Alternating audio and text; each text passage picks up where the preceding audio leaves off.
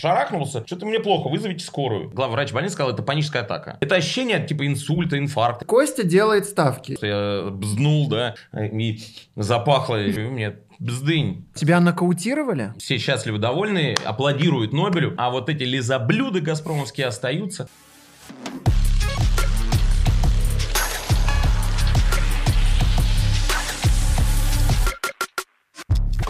Друзья, всем привет! С вами подкаст «Аналитика Глебчика». И в гостях у нас сегодня человек, который сказал его представить как человек, который изменил все. Константин Гений. Я сказал, человек, который достал всех, ну хорошо. Раз ты так переформулировал, окей. Всем привет. Как ты отреагировал, когда узнал, что Нобель покидает Матч ТВ? Я поначалу подумал, что это какой-то пранк. Я поначалу подумал, что это сценарий вот этого интервью, которое он взял, скандальный, его надо дополнительно как-то про промотировать. Зная рассудительность Нобеля, он не делает рефлексирующих движений, он не принимает поспешных решений. Он все 10 раз обдумает, взвесит, и если он так решил, значит, на то были действительно веские основательные причины. Я увидел сообщение от Тимура Нобеля, неужели нельзя было поступить как-то иначе? Почему такие радикальные меры? Думаю, что произошло. Я тут же захожу в Телеграм и смотрю, я покидаю Матч ТВ. Разумеется, я тут же названиваю Нобелю, он там 10 звонков, 15 звонков, он не отвечает. Э, и 10 раз я перечитал пост его, э, по каким причинам он это сделал. Разумеется, я был шокирован. А, и мне печально, когда я чуть остыл, мне печально, что мой друг, в первую очередь друг, а уже потом коллега, Нобеля Рустамян, э, опубликовал это в соцсети, до того, или там уже я узнал это после того, как он опубликовал. А, так как у нас хорошие дружеские отношения, увы, я узнал об этом уже, так скажем, по факту. И мне звонит Серега Егоров. Я думаю, что представлять его не надо. Футбольный да? биги. Футбольный биги, да. И э, говорит, ну вот так решаются человеческие судьбы. Я говорю, да, ты шокирован? Он говорит, ну я знал. Я говорю, нормально. То есть Серега Егоров знал, потом выясняется, что многие знали, я не знал. В итоге где-то там через час-полтора мне Нобель набрал, я сказал, но а, так, конечно, не делается. Понятно, что не надо было со мной советоваться, не надо было там спрашивать, что я об этом думаю. Ну, просто как-то, чтобы я был к этому готов. Слушай, ну, и как я, я понимаю, а, я тоже с Нобелем немножечко дружу, он мне тоже ничего не сказал, а, но, вероятно, это знали в руководстве, и как-то... Никто не знал.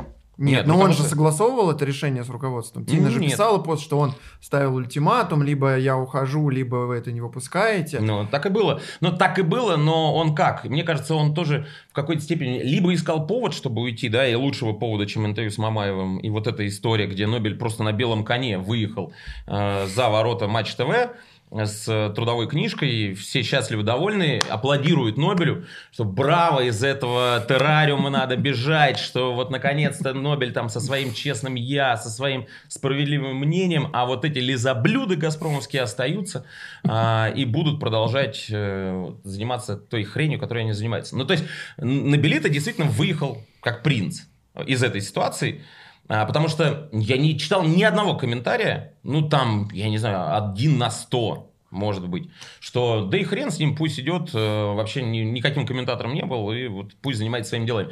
И в этой ситуации, а, я не знаю, манипулировал он э, руководством, либо руководство им манипулировало, окей, но я считаю, что это интервью 100% не могло послужить для Нобеля вот эта точка невозврата, чтобы э, не покидать э, канал. А, скажи, если бы ты знал заранее, ты бы пытался Нобеля как-то отговорить, сказать, что Конечно. не надо?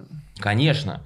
Ну, в конце концов, можно по-разному, по-разному относиться к его статусу на канале э, комментатора, но будем откровенны, статус комментатора на телевидении, плюс появление там в федеральных эфирах, плюс э, своя авторская программа у него была, инсайдеры там не знаю, насколько он получал удовольствие от нее или нет. Понятно, что он развивал свой бренд, о чем он сказал на YouTube-канале. Все здорово. Но у него была, будем опять-таки откровенно, не, абсолютно не напряжная работа на канале. Ну, то есть ты там какие-то матчи э, покомментируешь, у тебя хороший матч РПЛ, ты поехал э, в командировку, там еще какие-то свои дела, может быть, поделал. У него удивительная способность коммуницировать и договариваться. И мне кажется, в его условиях работа была для него не напряжной. Чуть-чуть напрягся, когда выходил этот сериал реалити «Ростов на кону», но мне кажется, ему это было по кайфу, такой продюсерской работой заниматься, тем более все это было так э, внутри, э, очень хороших, доброжелательных, как кажется, и выстроенных отношений с руководством, с той же Киной, с тем же э, Сашей Тащиным. И на выходе все остались довольны. Мне кажется, свои баллы, свои весты Нобель набрал вот после этой истории с Ростов-на-Кону. Что произошло дальше, э, можно долго спорить относительно интервью с Карпином, которое он выпустил у себя на канале. Мог он это себе позволить? Да, мог. Почему? будем опять-таки честны, почему канал с его огромными ресурсами, с 50 продюсерами на следующий день после объявления Карпина, что он покидает Ростов, не был в Ростове и не записал с ним интервью. Почему Нобель это делает э, с помощью одного телефонного звонка или с помощью, не знаю, там, смс-общения, э, почему канал с его э, мощностями как бы не сыграл на опережении? Вот э, здесь такая палка о двух концах. Конечно, как штатная единица канала, ты должен в первую очередь, наверное, преследовать интересы канала и делать для канала. И здесь э, с генеральным продюсером не поспоришь. Ну, откровенно говоря, те аргументы, которые Тина привела, она абсолютно права. И с ее позиции циничный, но, наверное, так поступил бы любой начальник. Вот э, не соглашаясь с тем, что корреспондент, поехавший, взявший интервью, говорит, что его нельзя ставить в эфир, это как бы не, не твоя работа. Ты поехал, у тебя было задание редакционное, ты его сделал. В этом выпуске к нам присоединилась букмекерская компания Winline. Ну, еще бы, ведь Константин Генич — ее амбассадор. Под старт наших клубов в Еврокубках ребята из Winline приготовили шикарную акцию. Джерси за ставку. Суть такая. Ставите 6999 рублей либо на матч Спартака против Легии, либо на матч Зенита против Челси и гарантированно получаете или футболку Спартака, или футболку Зенита. В зависимости от того, на какой матч матч поставили. Важно успеть сделать ставку до стартового свистка. По-моему, роскошное предложение. Можно и денег поднять, и гарантированно получить футболку любимого клуба. Переходите по ссылке в закрепленном комментарии или в описании и действуйте.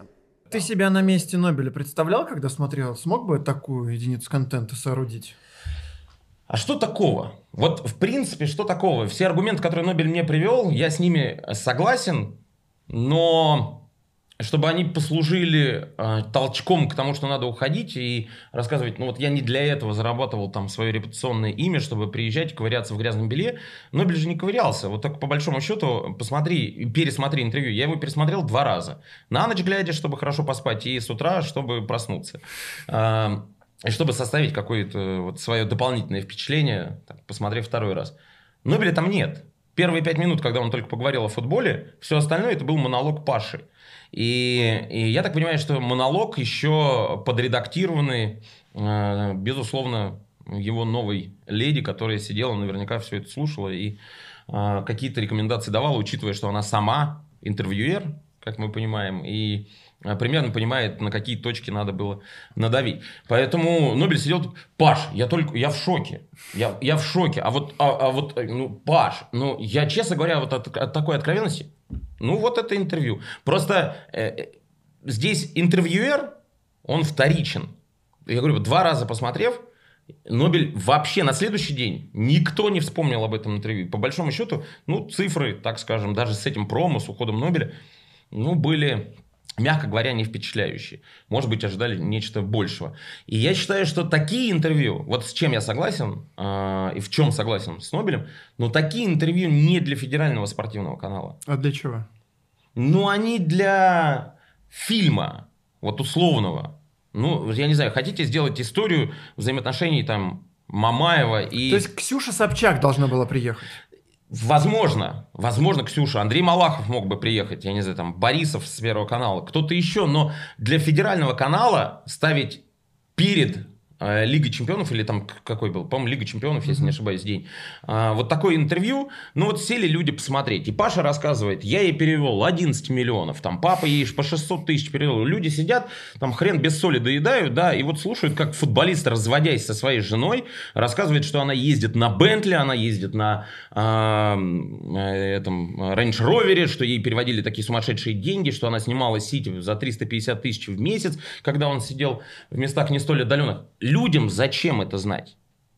И какое это имеет отношение к спорту? Да, вот Тина потом сказала, это жизнь. И надо понимать не только красивые моменты открывать для спортсменов, но вот есть и обратная сторона, вот есть такие разводы.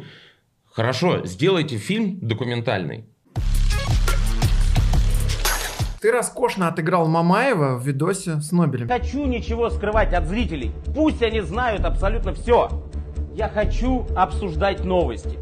Я хочу вести трансляции. Я хочу сидеть в новой студии. Я хочу пробовать новые форматы. Я хочу заниматься любимым делом.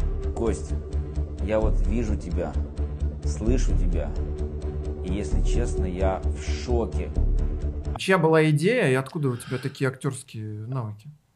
А, Но ну, мне кажется, это наша действительно творческая удача коммент-шоу. Мне продюсеры э, пишут э, коммент-шоу, там Слава Хапс и э, Даша Спивак, что типа вот есть такая идея, э, есть вариант, вот тебе сценарий, посмотри, как ты на это смотришь.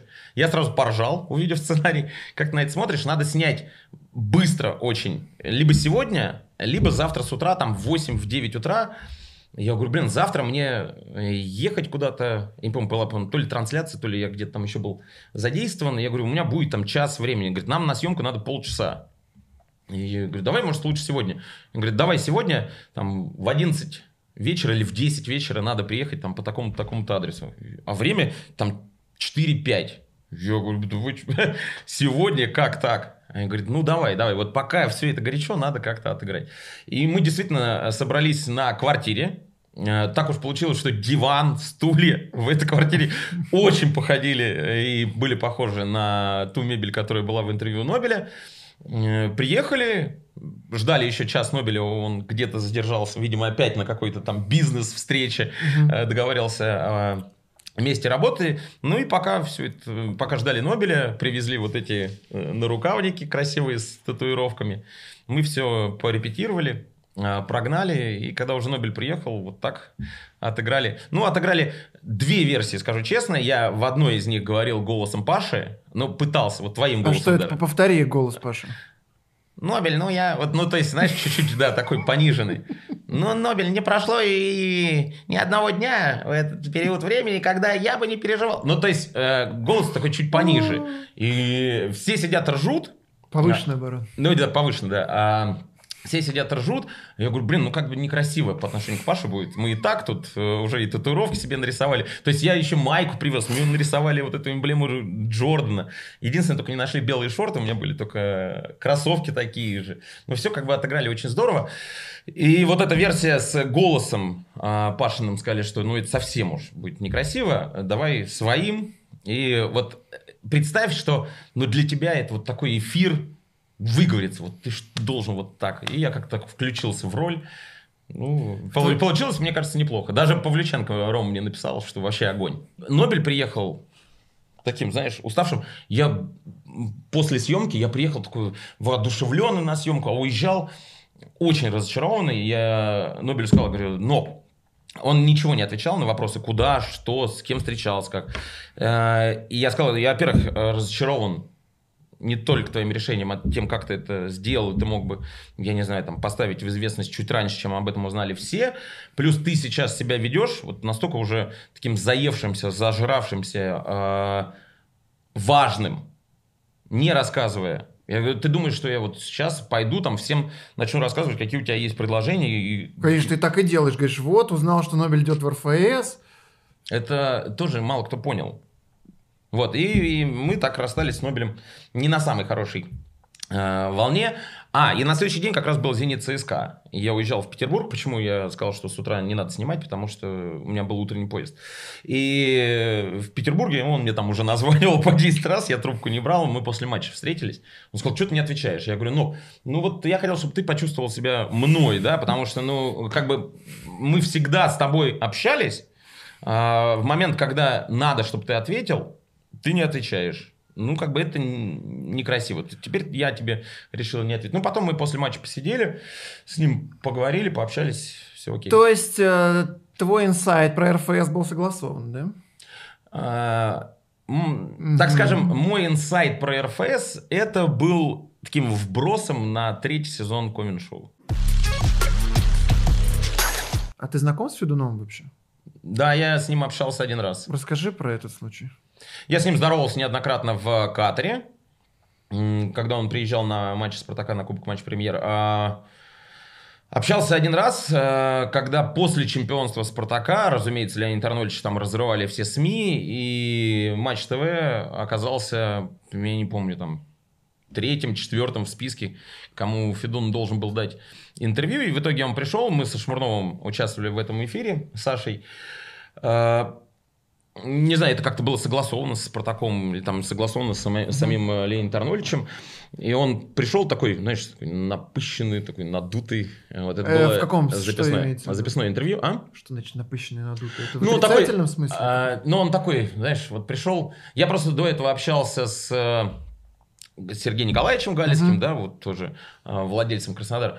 Он как бы такой располагающий, сразу к себе располагающий, с шуткой, прибауткой и так далее, там, с тем же Арташесом э, в Ростове. Мгм. Тоже, ну, как бы вот нет такого барьера, нет какого-то щита. А здесь чувствую. А здесь прямо чувствовалось, да, вот пришел так надменно, Леонид Арнольдович, ну вот вы уже там раздали такое количество интервью, что же вы нам сейчас расскажете? Он говорит, ну это ваша задача. То есть, знаешь, таким... э, Ну, агре- правильно, какую-то да. фигню его спросили. Да, ну еще до интервью. А. Это до интервью. Мгм. А, он говорит, это ваша задача. Я-то чего? Типа, какие вопросы будете задавать, на такие буду отвечать. Мгм. И помогло, конечно, чуть растормошить обстановку. Вот эта история, которую я уже рассказывал с лысиной, с волосами. Ну, типа, я, там, я и Шмурнов лысеющий, да, и вот мы заговорили, а у Федуна такая кашна а, приличная на волосах, и вот мы на этой теме, там, что есть такой шампунь какой-то канадский, вот он начал рассказывать, я им там мою голову, волосы не выпадают, я говорю, класс, вот расскажите про это, это еще до интервью, и это его как-то чуть-чуть расслабило, ну и потом мы поговорили на интервью, и все. Вот на этом было единственное такое живое общение с Леонидом. С Заремой не виделся, не общался? Никогда. А, был- никогда был не вариант? видел ее вживую, никогда не общался, никогда. Вообще, мне кажется, она даже не знает о моем существовании. Я о ее существовании только узнал вот совсем недавно. А, если бы твоя жена вела телеграм-канал... Вот Она была бы прибита сразу же. Моментально. По голове дубинкой или тарелкой, не знаю. Во-первых, э, ну, я не знаю, как можно вот так в тени, оставаясь как определенное время, а потом вот так выйти в свет и, насладившись всем этим, ну, как бы вовремя не остановиться. Это очень, конечно, тяжело. Это как со ставками, да? Ты мне еще пока ничего про это не спрашивал. Но вот это, конечно, действительно очень тяжело, потому что тебя это заводит, тебя это возбуждает, тебя это по-хорошему, а, так по-игровому еще и как бы заставляет заигрывать с публикой. А, Поэтому я себе слабо представляю, чья жена из руководителей еще может себе такое позволить. Но моя-то точно это не сделает, потому что, ну, опять-таки, тут про меня нечего особо рассказывать, да, в таком телеграм-канале. Если бы она Ну, в открыла... смысле, она открывает телеграм-канал и показывает, э, как ты Как я живу. ставки делаешь. Ну нет, если бы она открыла телеграм-канал, не знаю, по макраме, там, по вышиванию, там, по, Не-не, про по тебя. кулинарии, еще почему-то. Канал называется «Костя делает ставки» и М. рассказывает тебе. как- Ну, она, конечно, бы этого не сделала. Ну, потому что я бы сказал, да ты я охерела, душа моя. Еще один пост, и ты будешь вообще после нахер. И я... И она-то как здравомыслящая, конечно, бы, а, не открыла, а, б, если бы открыла, тут же быстро закрыла. А, я удивлен, почему сам Леонид Арнольдович в этой ситуации долго молчал, и почему высокопоставленные болельщики Спартака, я уж не говорю там про Олег Первого, который мог бы одним звонком, одной смс это все остановить. Вот просто там сказать... Я так понимаю, он в итоге и остановил. Когда уже ситуация зашла, люди утонули уже все туда, в этом дерьме, которое э, начало вываливаться. И, и я уверен, что у Попова еще а, то есть это была не, не финальная пуля про гороскоп, у него там еще да базука я есть. Я думаю, что у него в телефоне, ну, просто я, я, я, клад. А ты с Поповым общаешься как-то? Я с ним общался. Ну, тот же Лавров, например, мог, как болельщик Спартака, сказать, ребят, вы охренели. Ну, просто одним звонком, одним звонком, там, Леонид Арнольевич, тому же Олег Первый, Олег Первый позвонил, и все, одним звонком бы все прекратилось. Я так думаю, что она приходила, там, каждый день, наверное, говорила, Леонид, я не права, я вот сейчас закрою, все. И потом все начиналось сначала. А, опять, не мое дело, как у них взаимоотношения в семье строятся, но для меня откровение. И вот ты представляешь, сейчас Спартак играет с Лестером. А англичане, ты же знаешь, да, как относятся к этому. Вот они сейчас все это накопают, потому что ну, им... Ну, да, где проте, протедеска там? Протедеска гея, да, да, про... Это вообще просто для них улетит вообще на ура. А, вот эта история с э, женой владельца, которая там была против тренера, спортивный директор, который тренера там защищал, история про Мозеса, которого не надо было ставить, чтобы его выкупать. Они все это переведут в преддверии матча с Лестером. Ну, представляешь, какой фон репутационный будет для Лукойла, для Спартака, и скажут, что еще в год столетия, кто к нам приезжает. Это что за колхоз? Здесь сидел Роман Гуцайт не так давно и рассказал про да, историю... сиял своей белозубой улыбкой. Да, историю про Слуцкого и Макдональдс. Ты сказал, у тебя тоже есть история про Слуцкого и Макдональдс. Конечно. Так. А, у меня и у Журавеля. Но я не буду, как Гудсайт, рассказывать э, час эту историю, что вот они шли в такси быстро, блин, не успевали, бежали, включение, так. продюсер молодец. Ничего, просто мы э, приехали в Лондон. Слуцкий на тот момент еще был э, не работающий в Хале, э, учил в Лондоне английский язык вот в той академии или там угу. в том колледже, куда его порекомендовал там э, Роман Аркадьевич. И, соответственно, э, э, мы с ним пересеклись, сходили в ресторан Сначала сходили в магазин, купили кроссовки Леонид Викторовичу, насколько я помню, Прада. вот, потом сходили в ресторан, э, а им Прада просто понравились или он любит этот бренд? Он любит этот бренд, угу. и, по-моему, вот э, он как раз э, долго их искал или что-то такое. Ну, короче говоря, я помню, что мы заходили, вот купили, потом мы с э, Марией Ивановной, что ли, есть такой ресторан в да, Лондоне, да, да. сетевой. Да, да, да, русский. По, да, русский. Вот в него ходили, там посидели, э, поели, потом вроде разошлись. На следующий день то ли мы опять где-то встречались, то ли еще что, уже было очень поздно, все было закрыто. Единственное место, которое было открыто, это был Макдональдс. И все, мы зашли, э, купили значит, пару пакетиков и спокойно с этими пакетиками пошли в бар, э, взяли себе по пиву и ели Макдональдс с пивом. Все, вот история. Не надо там на мусорном баке, э, бомжи рядом там кричали, оставьте котлету или еще что. История-то вот, где? Это... Здесь нет истории. Просто пошли в Макдональдс. Ну пошли. Вот, а говоришь, там история в, мусор... с, в мусорном баке. Они не сидели в мусорном баке, они на мусорном баке ели. Но я не понимаю, что здесь такого? Что ты ни разу не ел в Макдональдсе? Ел, конечно. Ну, просто... а Слуцкому нельзя в Макдональдсе. Сейчас он уже себе этого не позволяет, потому что у него дробленое питание, мы знаем, вот это 8-16 или как у него, у него 4-20. Ну, 4, видишь, как, да, 4, он 20, почти да. как у Овчинникова. Он похудел на 20 килограммов. И э, выглядит просто превосходно. Леонид Викторович, вы мой герой. И у него 4.20, он может себе позволить есть только в интервале с 7 до 11.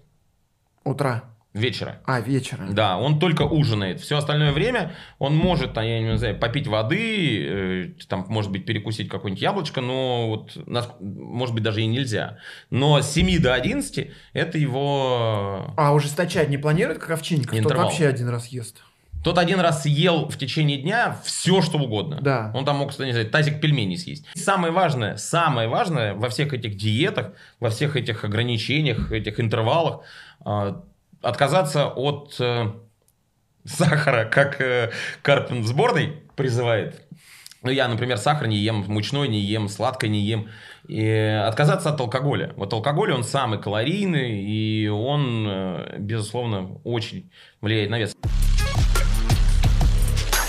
прошлый раз, когда мы делали интервью, ты в конце пообещал, что вот мы в ноябре, что ли, делали, что к марту ты Да. похудеешь на 10 килограмм. К 1 марта я, наверное, должен сбросить, ну давай, ну чтобы хотя бы 93 весил. Нет? 93 весил, а сейчас больше 100. Ну, где-то нормально. 123. Давай, ждем фотографию Константина Генича с весами. Я дошел до 93. Так. Я как раз хотел тебе сбросить э, скрин. Дошел до 93, все было замечательно. Но а, потом, честно тебе скажу, вот то ли я как-то сорвался, то ли еще что, достаточно быстро все это начало возвращаться. И вот когда ты себя ограничиваешь по еде и ограничиваешь там по алкоголю, я не могу сказать, что там я э, просто на стакане сижу, но когда ты себя в таких вещах... Хорошо, что на- не сказал, на бутылке сижу. Было бы, да, грубо. Вот, и э, это очень на бошку серьезно влияет. У меня же вот была эта история, с, когда я там на трансляции скорую вызвали. Как тебе скорую вызвали? Что случилось? Когда это было? Фу, Ну, ты когда-нибудь ловил панические атаки? Нет. Нет? Ну что подразумевается под панической атакой? Ну, короче говоря, смотри, вот организм, испытывающий на протяжении долгого времени стресс, а, сам внутренними ресурсами справляется с этим стрессом, но в какой-то момент организм уже не выдерживает и уже говорит э, твоему телу, твоей голове, баста, я больше не могу. И дальше э, уже организм не а что со- за стресс? не Из-за из-за диеты или из-за Нет, чего? стресс из-за всего. Из-за того, что происходит в жизни, из-за ставок, из-за проигрышей, из-за мыслей, которые в голове. Вот все, что в жизни происходит, как бы формирует мысли. И вот изменить формат э, мыслей и формирование этих мыслей, это тяжелейшая работа. Я вот за время нашего общения с тобой, с последнего, когда записывали интервью, вот сейчас до подкаста, я могу тебе рассказать ну, просто чуть ли не статью на тему вот всех этих психологических проблем, потому что я настолько глубоко в нее окунулся, я испугался. Это очень страшно, а, но с этим можно жить. И с момента, опять, хоть мы с тобой не так давно общались, а, я, можно сказать, вот этот год, он один из самых, если не самый сложный с точки зрения вообще э, моего бытового э, жизненного восприятия. Потому что мало кто это видит, но на самом деле это, это адок. Когда у тебя поступает такой первый сигнал, с чего все началось? Страх. Страх формируется в голове. Страх может быть от чего угодно. Страх умереть, я не знаю, страх попасть э, под трамвай, страх э, переходить дорогу, страх, я не знаю, там, вот я столкнулся опять-таки с э, огромным количеством историй, страх залезть в ванну, страх выйти из ванны. То есть у людей этот страх формируется. И в период пандемии э, у многих э, появился страх заболеть. Мгм. У меня этот страх мысленно-немыслимо, он формировался в голове. Что не дай бог я заболею. Я понимал, что рано или поздно заболеют все. А, Я не пе- болел. Ну, переболеют. И вот этот страх, а, он, так скажем, а, засел в моей голове, и его уже выгнать было очень тяжело. И вот Ты же вскоре... Вот, Я- послушай, мы я говорим про интервью, оно было в ноябре, и ты вскоре заболел. Я, вот я тебе объясняю. Пришел тест положительный на ковид. Сначала он пришел в моей семье, я понял, что, ну, разумеется, я тут рядом с ними все время контактирую, и никуда не деться, я наверняка тоже э, подловлю его. Пропал запах, и все. Я понимаю, что вот этот страх меня накрывает. Что пришел тест на ковид, я еще начитался истории от ковида, умирают люди, э, сейчас я начну задыхаться, сейчас у меня будет боль в груди, сейчас меня на аппарат ИВЛ положат, и все, и вот эта паническая атака, вот этот организм, то, что сдерживал тебя а, до определенного времени, он отпускает ситуации, и все, он тебя уже сдерживать не может. И ты как будто получаешь инсульт, когда у тебя учащается сердцебиение, у тебя все расплывается перед глазами, у тебя давление поднимается там. Это во до- время того болезни это, это, это вот в день, как я получил Мгм. тест, а, мне было ну, просто пи***ц как херово. А, я жене говорю, вызывай скорую.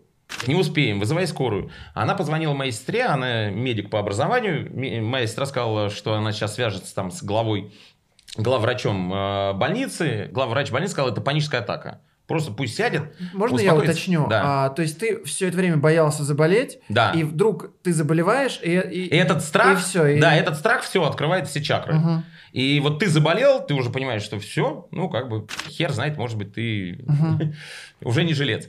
А, ты не можешь эти мысли отогнать. Мгм. Опять-таки, эти мысли у тебя в голове формируются, и ты можешь только сигналы туда подавать, но либо ты сопротивляешься этому, либо ты это принимаешь.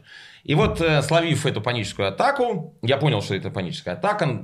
Две недели на карантине я только про это читал. А, А какие- сколько это длилось?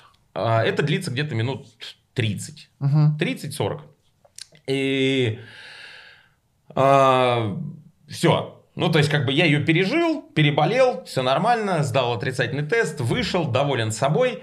И у меня а, время от времени начались, ну вот как, э, это очень сложно э, тебе объяснить, вот ты сидишь, и у тебя начинает перед глазами все расплываться, вообще в миг, вот так по щелчку, ты вроде общаешься, все нормально, ты здесь, но твоя голова, а, она тебе говорит, чувак, приготовься, сейчас будет звездец.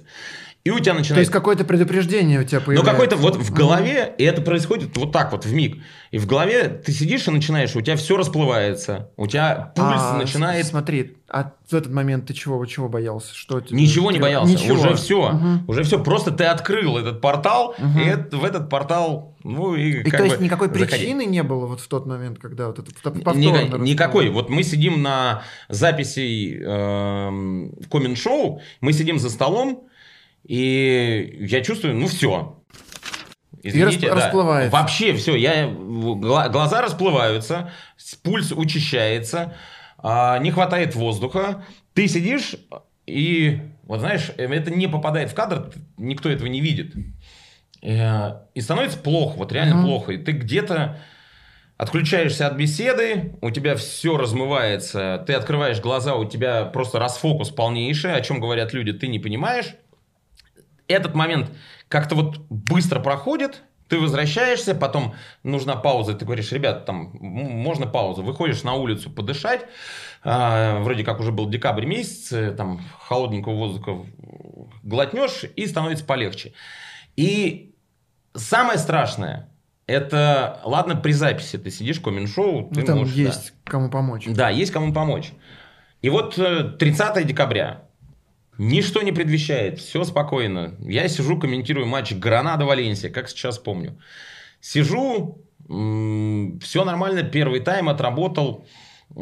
Там в перерыве пишу сообщение жене, я говорю, что-то какое-то состояние, сейчас у меня ощущение, что накроет. Она говорит, да как бы не думай об этом, вообще, типа, забудь. То есть какой-то предупредитель- предупредительный сигнал поступил. А, предупредительный сигнал приходит, когда у тебя учащается сердцебиение, у тебя начинает, а, это называется как психосоматические боли. У тебя начинает болеть в груди, в сердце, а, в шее, в голове, ну где угодно. То есть ты эти боли чувствуешь, но они не физические. Они просто, голова тебе отправляет эти боли. А, на самом деле у тебя ничего не болит. Вот как бы это парадоксально не звучало. И вот середина второго тайма, счет 1-1, 65 минута, как сейчас помню. Я уже, э, я теперь, у меня бзик, я прошу никогда не работать из этой аппаратной, где мне стало Мгм. плохо. И э, меня накрыло вот, вот И всё так же в миг. Да, я, да, на 65 минут все, у меня все поплыло. Я вышел из э, аппаратной и сказал, ребят, я больше не могу работать. Э, Типа, что случилось? Я упал. э, Упал в аппаратный? Да, я говорю... «Вс- А ты поднялся и вышел, то есть никто не видел? В Нет, да, я, один? нет, в аппаратной сидело 3 или 4 человека. Так. Я вышел и сказал, что, ребят, я больше не могу работать, потому что мне, типа, что-то... Я говорю, это ощущение, типа, инсульта, инфаркта, я не знаю, как это происходит, ну вот э, они сразу там мне какую-то таблетку А дали. упал ты, подожди. До ну, того, я как- вот так, да, ну, шарахнулся, сказал, что-то мне плохо, вызовите скорую. Началась паника, там, э, тут же вызвали комментатора, попросили, там, Стас Минин сидел в комнате, прибежал, начал э, работать этот матч. А, Мне тут же пишет жена, э, типа, что случилось? И я, находясь вот в этом состоянии, мне звездец, я чувствую, у меня, не знаю, там, начинают холодеть ноги. Я чувствую, что у меня сейчас сердце выскочит из груди. Я чувствую, что, ну, как бы, знаешь, вот этот момент все. Вот кажется, что вот все, типа, спасибо. Я жене звоню и говорю, какие у нас кредиты, какие, кому я должен денег, там еще что. Она сказала, не неси хрень. А потом, уже по, постфактум, она мне сказала, ты помнишь, что ты мне звонил, там, рассказывал, какие у тебя кредиты, кому ты должен денег? Я говорю, нет. А зачем ты это... Да я не знаю, зачем. Ну, то есть, мне А хотелось... это, знаешь, ну, есть, да, какие-то там чего-то кредиты, и просто ты вот в Да. этом состоянии, Я в этом состоянии ста- в зачем-то первую начал очередь о- ей- о, них думать. Да, начал. я начал ей рассказывать, что, блин, вот меня не будет, вот чтобы ты знала, что происходит. И, ну, там народ перепугался реально, меня положили в коридор, мы ждали скорую, и приехала скорая, тут же мне там ЭКГ сделали, проверили, там что-то кольнули, ну и отпустила.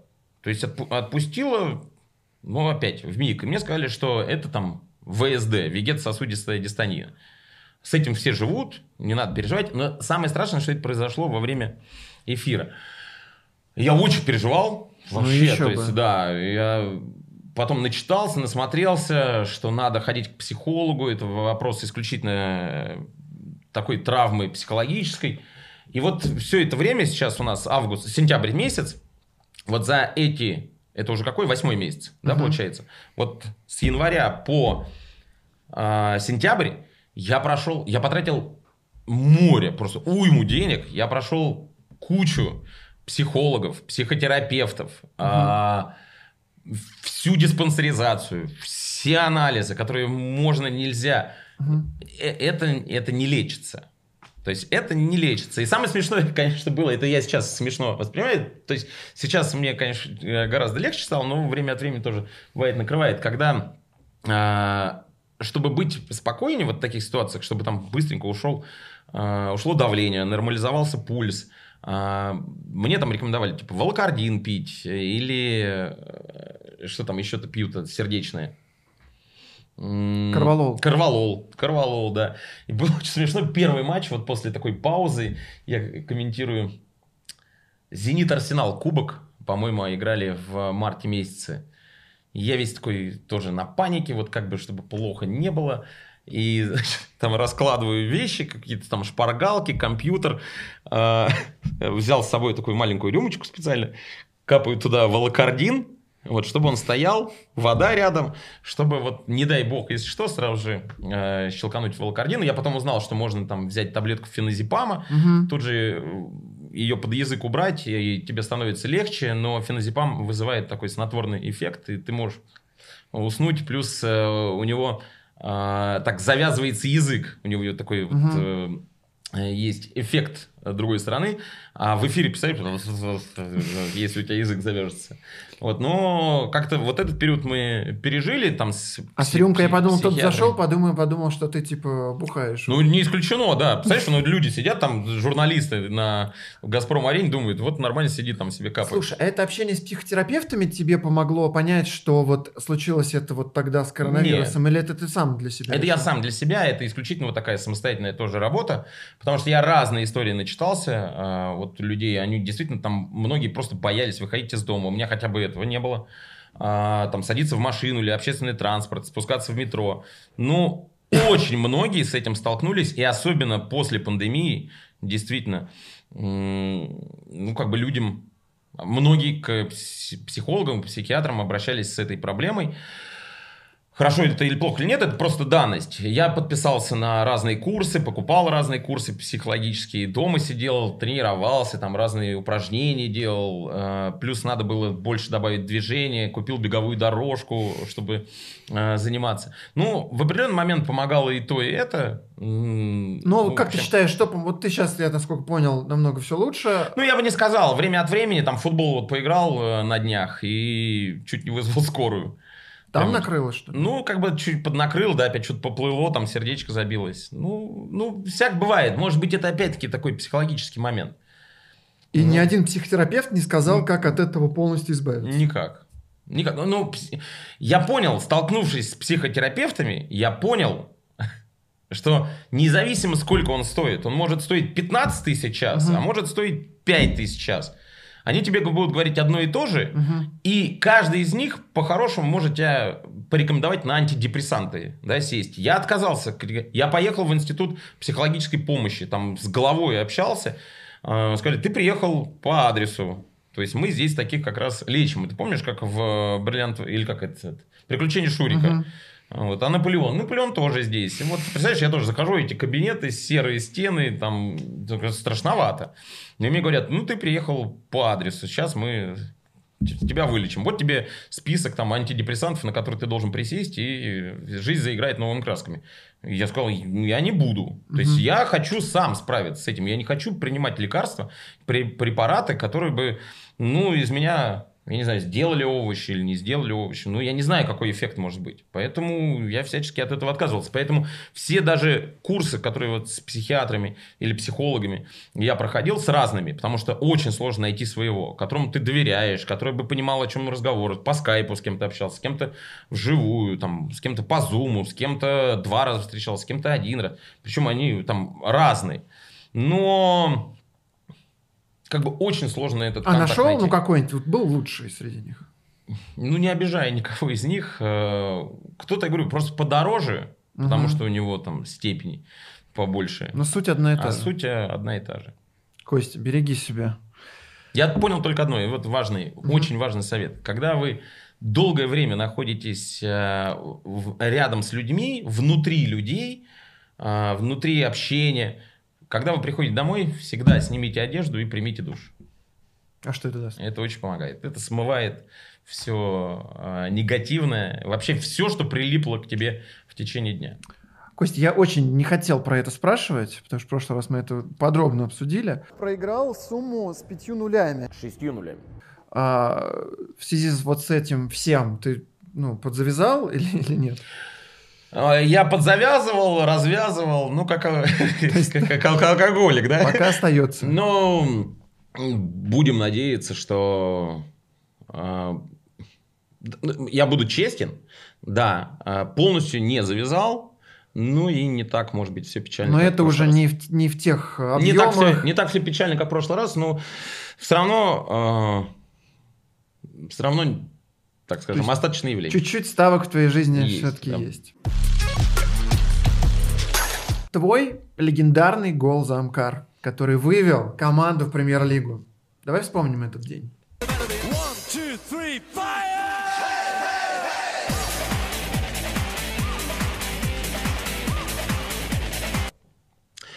Да, вспомним, я очень нервничал, э, как и вся команда, мы очень переживали. В голове, как футболисты, там многие это делают, они в голове себе раскладывают какие-то моменты, рисуют. А, то есть ты представляешь, как забьешь гол. Да. А есть такое? Ну, Конечно, конечно. Мгм. И представляют, как будет э, разыгран мяч, там еще что-то, какие-то вот потом в течение дня индивидуальные беседы или общекомандные беседы.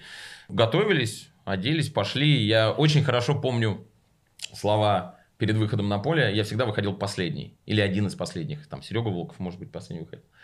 И э, тренер Аборин сказал, говорит, ну что, жим-жим? Есть немного. Я посмотрел обзор, там просто безумный антураж был, полные трибуны. Да, Так, 20 тысяч. такие звуки. 24, ну, это даже вот, э, и ты выходишь на поле, вот давай вернемся в те Мгм. ощущения. Ну, ты выходишь на поле, но как бы мы уже к концу, а, тогда это был ноябрь месяц, это были первые часы ноября, и вот октябрь, сентябрь, практически все домашние матчи, которые были э, в Перми, мы шли в лидирующей группе, мы не были фаворитами, и понятно, что там у Кубани и у Терека было больше ресурсов, э, и ресурсов всяких, финансовых, э, игровых, а, на то, чтобы выйти, и тем не менее мы шли в лидерах, и дома мы практически никому не проигрывали. Дома мы играли очень круто. И у нас средняя посещаемость там была 12, 14, 16 тысяч. Там на решающий матч с Химками. Я тоже забил победный. 1-0 Мгм. выиграли. А, И вот на игру с факелом, и до этого там какие-то матчи были, там действительно по 18 тысяч, по там, ну 16-18 приходило на вот решающую игру с факелом, вообще был там весь город только об этом говорил, только этим и жил. И то есть ты уже как бы привыкаешь, ты выходишь, а, ты понимаешь, что биток, понимаешь, что там там 18 тысяч на трибунах, а, они все кричат, галдят, все замечательно, они тебя любят, но знаешь, вот ощущение э, того, что ты играешь э, при таком стечении народу, оно как бы уже становится привычным и Мгм. размывается. То есть даже если бы это было 60 тысяч, и может быть другой стадион, ты уже на это как бы не обращал внимания. Ну и ты забиваешь на четвертой минуте, причем так Да. уверенно попадаешь. С- Что ты внешне, ч- как Куарежма Да. в 9. Что ты чувствовал в тот момент? А, ну, такую эйфорию. А, в этот момент, вот самое смешное, когда я тебе сказал, что такая беспокойная ночь, потому что ты себе фотографируешь какие-то моменты, ты точно не фотографируешь гол на четвертой минуте, а, и ты фотографируя, например, я себе точно фотографировал, как я забью со штрафного. Ну, кстати, в этой игре я был близок к этому. А, Пробил хорошо, и Кабанов, по-моему, тогда был вратарь у Факела из по- по- «Спартака», пота- «Спартака», потащил, да? да. Потащил, да. Ну и в итоге там Костя Парамонов еще с пенальти забил. А, вот, и я как бы себе в этот момент смотрел, как я забью с штрафного и побегу. И как я буду радоваться. А здесь я забил на четвертой минуте, там после какой-то вот комбинации Серега Волков сбросил, и я как-то там оказался, что-то добежал, внешне ударил, попал. И первая мысль, куда бежать, как радоваться. И вот э, это я очень И ты хорошо. растерялся. Да, я растерялся, я куда-то побежал к угловому флагу, что-то там показывал. Как, как- Ну это же и есть, наверное, искренняя радость. Э, э, Это радость, когда ты не знаешь, что сделать. Вот Криштиану Роналду знает, как он будет радоваться. Там э, Анхель Ди Мария знает с этим сердечком. А, Условный там Соболев, наверное, знает. Или там, ну, кто-то еще. Или там Тиктокеры из нас Тиктокеры из нас спорте знают, как они будут радоваться. Вот. А у меня на тот момент э, просто вот внутри какой-то, знаешь, такой вулкан эмоций, и ты не знаешь, куда бежать. Как, что, в угловой ударить или там на коленях прокатиться. А ты тогда, наверное, не мог представить, что это твой звездный час. Ты был уверен, что ты идешь в премьер-лигу, и дальше будет больше. Да. В итоге это оказалось твоим... Но э, что мы шли в премьер-лигу, это все замечательно. Там с первого места, со второго, ну, там выяснилось, что Кубань сыграла в ничью, и, соответственно, э, мы вышли с первого места, они, насколько я помню, со второго или Терек вышел, по-моему, Кубань вышла. И Конечно, на тот момент э, вот она сбылась мечта, я буду играть в премьер-лиге, хотя э, в премьер-лиге я мог играть Ну да, тебя там этого, несколько клубов и- звали, и ты- торпеды ты там еще какие-то. Вот, но судьба так распорядилась. В Перми главной звездой был Серега Волков. Александр Волков. Не, При- не Александр, а Серега Волков. Ой, это Александр сказал. Сергей Волков. И говорит, был сезон, он забил 4 гола, но сидел э, в кафе как царь, в заведении «Хочу». Да, я был в этом заведении неоднократно. Ну, Там расскажи, был, как ты классический, это видел. там был классический набор для каждой э, пары дам, которая приходила, брала бутылку шампанского и сидела глазами стреляла. И дальше их подснимали. Ну, кого-то, видимо, они для этого приходили. Там было замечательное заведение, хочу, действительно. И Серега Волков, неважно, сколько он забил. Забил бы он 15, забил бы он один, э, он просто такой. Он, конечно, сейчас изменился, мы давненько не общались, но он э, выбрался, так скажем, он из Калуги, из, ну как сказать, ну не сказать, что из грязи в князь, как бы некрасиво будет по отношению к нему, он заслужил э, своей игрой, своим отношением в Перми вот эту ответную любовь. И он, конечно, для Перми был фигурой узнаваемой, фигурой обсуждаемой и фигурой, которая, ну, так скажем, царь, царь У жизни. него была Audi TT. У Это него была Audi TT. модно тогда. Да, у него была а, шестерка BMW такая купе. Я еще когда тоже закончил, приезжал в Пермь, там навестить сына, э, а сын был где-то в лагере, и там было, не знаю, километров 50-60, может быть, от Перми. Сына какого сына? Ну, у меня сын в А, Перми у тебя, живет. а, у тебя еще сын есть. Я Да. что-то даже вот сейчас мы курсе. 15 лет не виделись, или там сколько, около того, он приезжал сейчас на две недели. Мы с ним на МКС ходили. Ну вот, ну, опять-таки, он был тогда еще совсем юн, он был в лагере, и... Подожди, а сколько сыну твоему лет сейчас? 18. И чтобы вот добраться туда, Серега Волков мне давал машину, я на шестерке Подожди, с- ты с Волковым, матовый. с Волковым 15 лет не виделся. с сыном. С сыном 15 лет не виделся? Да. А могу спросить, почему так получилось? Ну, Глебушка, разные бывают жизни истории. Ну, так получилось. Ну, вот он в Перми живет, а я живу в Москве, Ну, я у меня понимаю. другая семья, у меня дру- другие дети, То есть ты его видел интересы. в, в три года последний раз? Ну, не в три года, это я 15 А. загнул, конечно. Ну, там 10 лет, наверное, мы не встречались, или около того. Но сейчас 21 год, ну, ну, так скажем, давно мы не виделись. Как пообщались? Ну, как пообщались?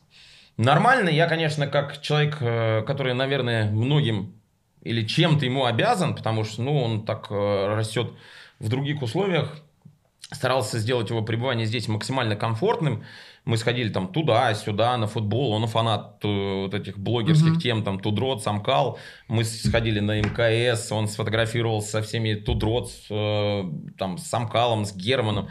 Э, Сходили на футбол дважды. Э, На большой, который я комментировал, там Химки Ростов и Локомотив Зенит. Мы сходили с ним на пляжный футбол. А, просто куда-то еще съездили на ВДНХ, там сходили, там по магазинам, там его как-то приодели, там гаджет ему Мгм. новый подарил. Ну, то есть, э, понятно, что не купишь эту, эти отношения, да, но ты стараешься сделать максимально отношения Мгм. комфортными. И у него надо спрашивать, как пообщались, наверное.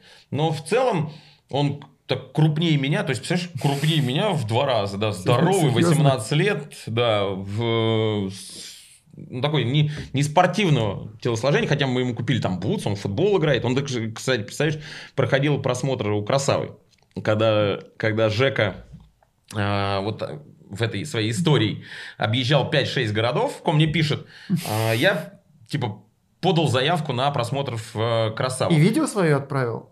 Он, ну, короче говоря, он отправил, наверное, видео, отправил свою заявку.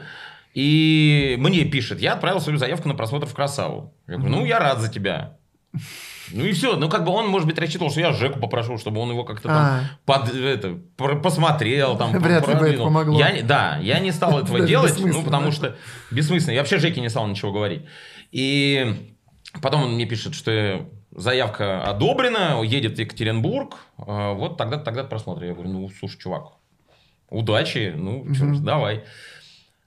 А, после просмотра он а, прислал, что меня не взяли. Я говорю, а что так? Он говорит, я все делал правильно, ну там меня на 10-15 минут заменили. Я говорю, ну конечно, ты все делал правильно, но на 10 минут тебя заменили.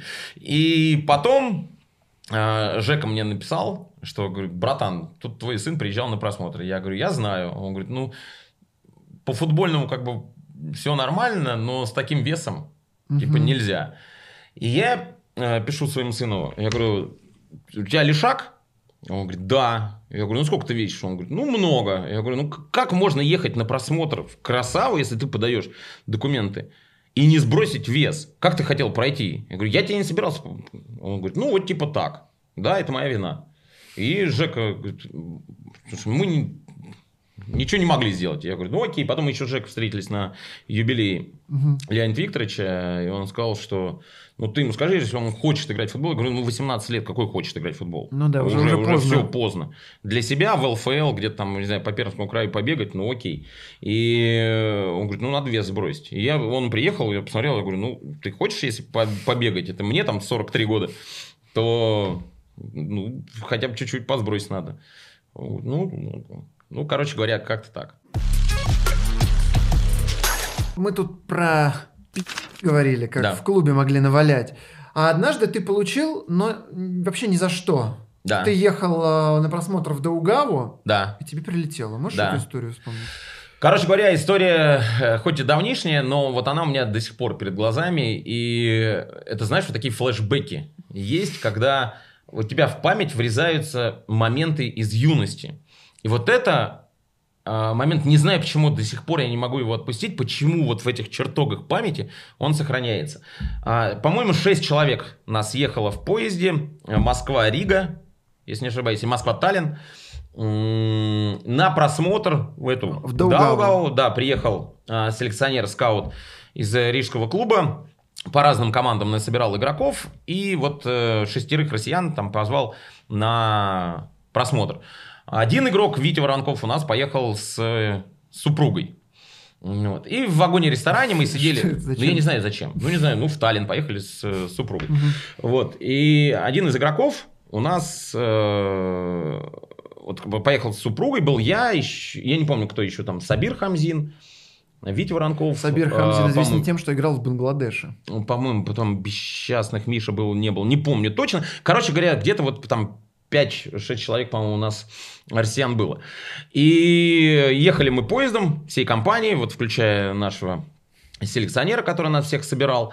Э, И сидели в вагоне-ресторане, не пили, ничего, то есть просто ужинали. Ну, вот. ну и там была какая-то компания подвыпившая, которая начала что-то говорить э, супруге Вити, и появился какой-то мини-конфликт, ну, как обычно, знаешь, в вагоне-ресторане такое может быть.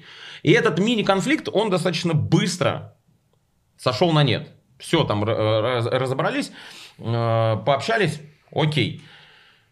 И на следующее утро, выходя из вагона, уже приехали мы, значит, в Таллин, я иду по перрону с сумкой, как сейчас помню, и вижу чувака, который сидел там как раз э, такой был гиперактивный. Который приставал. Ну, не то, что приставал, а что-то там говорил. А, вот. Вижу чувака, и он пальцем показывает на меня. Видимо, у меня такая запоминающаяся внешность. Я был хорош, красив. А, Мне было там сколько, 18-19 лет. И просто он показывает на меня пальцем, и другой чувак, который был рядом с ним, идет в мою сторону. И ни слова, я так голову поворачиваю, и мне бздынь. В челюсть. Да. И я э, как бы падаю, а, поднимаю глаза и смотрю, этот чувак уходит с моей сумкой. Ну, там тут же какая-то пошла каша. а, пон- понятно, что я не один же вышел, да. Тебя все- нокаутировали? Да, да, да. То есть это прям вот нокаут был? Ну, то есть он меня ударил, я, ну, слушай, мне 18 лет. Я понимаю, нет. Да. э, это- Да, да, я упал, то есть э, я офигел, открыл глаза, увидел, что уходит, значит, с моей сумкой там какая-то, потом А заварушка ты не пошла. мог там встать, догнать? Или... Да куда? Это А, что? а Там- Что с тобой было? Ну, чё, я лежал, меня там Ага. подняли быстренько, все как-то по- постарались привести в норму, отвели в, на вокзал, соответственно, ну, как вот место называется, где там все сидят. И я сидел без сумки, я говорю, где моя сумка? Вот, а у меня все, челюсть ту- туда там куда-то с- ушла. И в итоге потом началось это выяснение, и меня просто перепутали. А, Так уж получилось, да, это такая судьба была. А, тебе челюсть типа сломали или повредили? Что? Ну да, то есть ну, у меня как бы челюсть ушла, все, меня там быстренько как-то постарались восстановить, сумку мне в итоге принесли, я приехал э, со всеми, как получился, на просмотр, Э, есть пить не мог, приехал, мне сказали, что вот, вот так, так произошло, тренер э, этой Даугавы сказал, говорит, ты что ты приехал, если ты Ну, не говори ничего?» головой играть, наверное, Да, я- невозможно. Я, ничего не мог, не бегать, ну как я... это просто такой один удар? Это... Да, и все, и я на второй, третий день уехал. Ребята остались, и меня отправили обратно, потому что, ну, я был бес- бесполезен для этого просмотра. В итоге я потом уже на следующий просмотр поехал. Ну, так А- получилось, я говорю, просто меня перепутали. Мгм. А, этот чувак пьяный вдрызг был, не знаю, почему он меня запомнил. Оказалось, что ночью он шел по вагону, ему кто-то дал люлей, и он не помнил, кто эти люди, а почему-то запомнил из всей компании там только меня. И вот почему-то пальцем показал на меня. И... Это самый болезненный удар ну, по лицу или... Один из. Да, и вот в итоге получилось, что первый просмотр я не прошел. Спрашивал Гудсайта, спрошу и тебя. Какой ты видишь свою жизнь в 70? Отвечать, что хочу быть Хочу. Юрием Павловичем, нельзя. Нет, э, хотеть, да, как сказал Гудсайт, важно хотеть. А, честно тебе скажу, я не вижу свою жизнь в 70. Потому что мне сейчас 43, а после того, что я испытал а, в этом году, знаешь, мне бы очень хотелось, чтобы я видел свою жизнь в 50. Костя, прекращай. Ну, я, ну, вот поверь.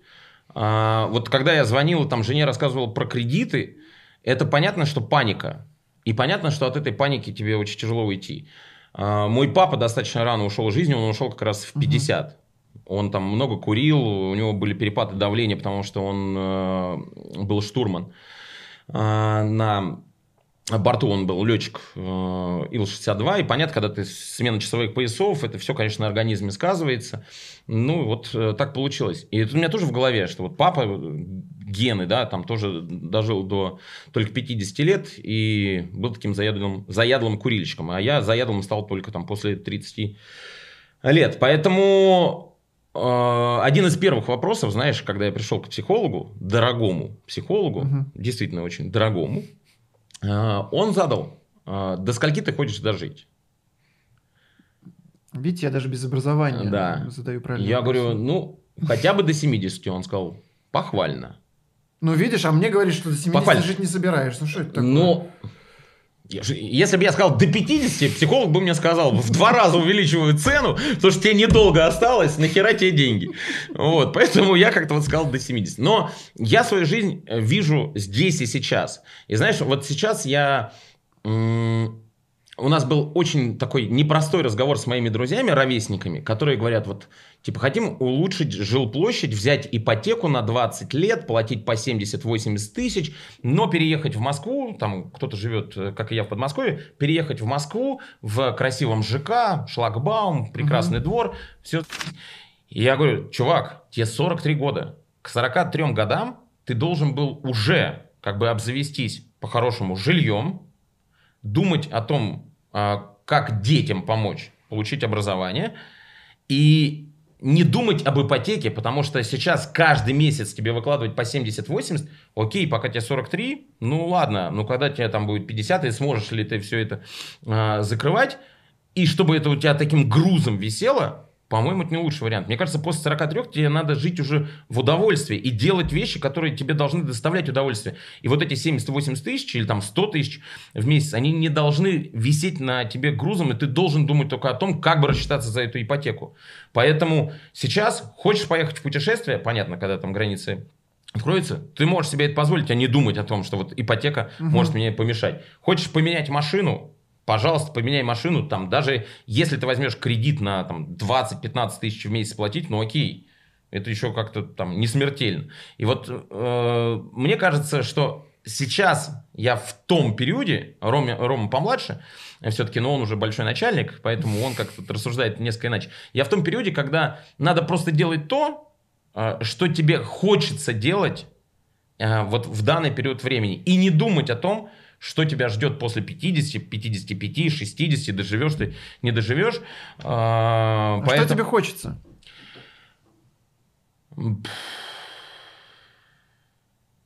Мне хочется, а, честно скажу, мне хочется побывать на свадьбе своей э, старшей дочери. Ну, классно. Хотел тоже про них спросить. А, кем, кем их видишь? Может быть, в спорте мечтаешь их видеть э, или, или где? Вот есть у тебя? Да мне все равно. Я своей старшей сказал, в 16 лет ты собираешь вещи и идешь. Ну, как бы это смешно, да, смешно не звучало. Куда идет-то? Иди работай, иди э, получай деньги. Ты, в конце концов, в Москве... Добрый папа. Но я не добрый, а я циничен. Ну, как бы, понятно, что я так сказал шутливо. Ну, я понял, э, да. Но я сказал, что тебе никто не собирается на блюдечке с голубой каемочкой думать, что вот у тебя папа там, я не знаю, тебе поможет. Нифига, я не буду тебе помогать. Ты должна сама на бюджетное поступить, Никто не собирается за твое обучение платить. Ты должна сама получить хорошее образование. Для этого надо там не в гаджетах сидеть, а сидеть делать уроки. Вроде как кивает, да, да, да. Ну, не знаю, как это все будет. Ей сейчас 11, скоро будет 12. А, это очень сложный возраст. Когда хочется, я не знаю, там покрасить волосы в фиолетовый, когда хочется... Ты не в... разрешаешь? Пока нет, но я сказал, что хочешь, делай все, что угодно. Только в 16 бери вещи и иди отсюда.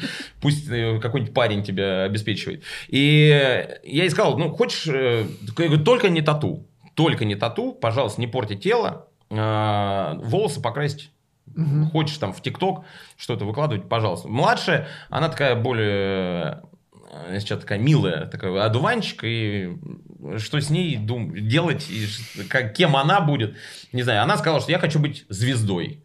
А, хочу сниматься в ну, кино. папа, пример. Ну, типа, я хочу сниматься в кино. Хорошо.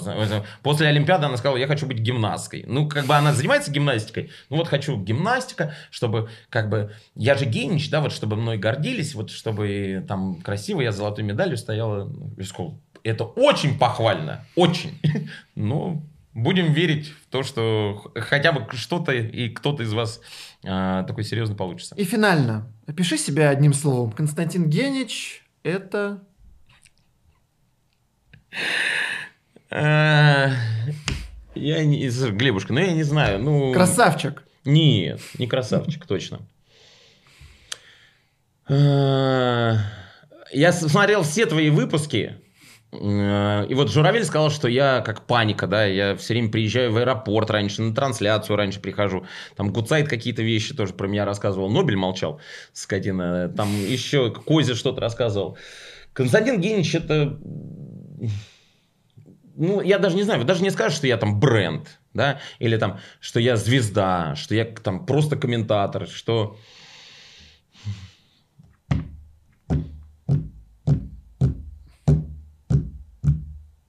Есть варианты? Ну вот Глеб Чернявский, это... Э, Клоун.